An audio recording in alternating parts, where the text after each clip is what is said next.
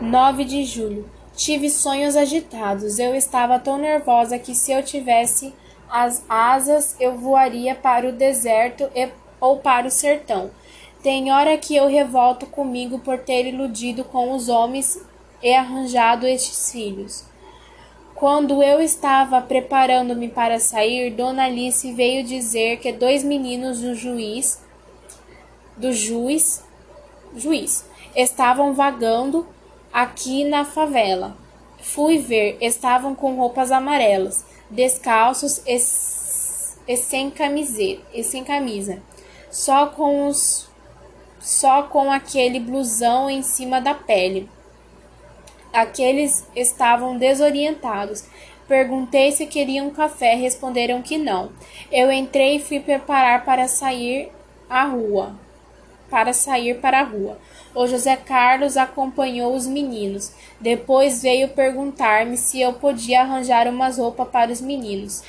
Vamos achá-los. Vá, vamos, vá chamá-los. Li tudo errado. Ele foi e voltou com os meninos. Um era mulato claro, um rosto feio, um narigão, outro era bonito, era um branco bonito.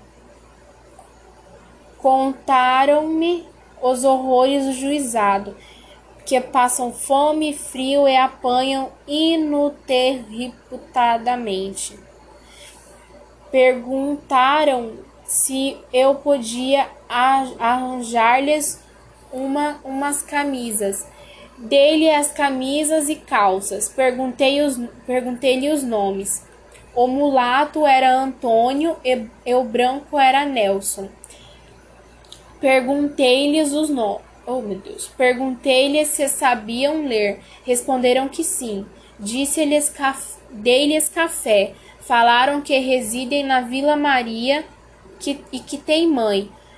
Aconselharam meus filhos para ser bons para mim, que os filhos estão melhor com as mães que a coisa melhor do mundo é a mãe. Eles pegaram as roupas que eu dei-lhes. A calça do Nelson tinha tantos remendos que podia pesar três quilos. Quando eles saíram, olharam o número do meu barracão e pediu-me para não in internar o João, que a comida é deficiente que eles eram obrigados a lavar roupa, a lavar louça, que se uma criança jogar fora o resto de comida no lixo, eles obrigam a criança a catar e comer. Meus filhos ficaram horrorizados com a narração dos fugitivos. Decidi não internar o João porque ele tem apetite. O que eu observei é que eles queriam livrar-se das roupas amarelas. O menino, os meninos perguntaram o meu nome e saíram sorrindo para mim.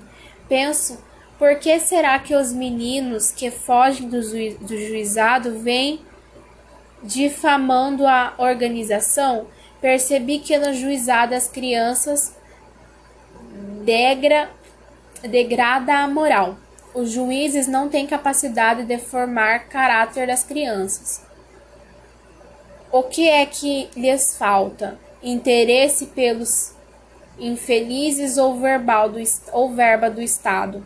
Em 1952, eu procurava ingressar Vera, na Vera Cruz e eu fui no juizado falar com o Dr. Nascimento se havia possibilidade de internar os meus filhos. Ele disse-me que se os meus filhos fossem para o abrigo, ia sair ladrões. Fiquei horrorizada ouvindo o juiz dizer isso. Quando existia a saudosa rua Itaboca, eu digo saudosa porque vejo tantos homens lamentando a extinção da zona meretrício.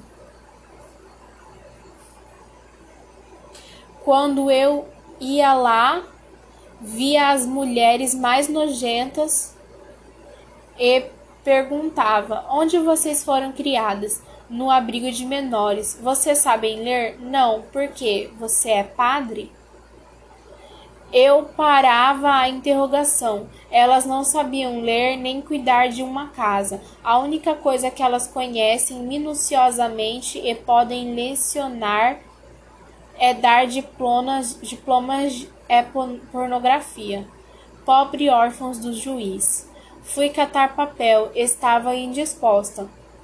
O povo da rua percebe que quando, quando eu estou triste. Ganhei 36 cruzeiros. Voltei para. Voltei, não conversei com ninguém. Estou sem noção da vida. Começo a achar a minha vida insípida, insípida e longa demais. Hoje o sol não saiu, o dia está triste igual a minha alma.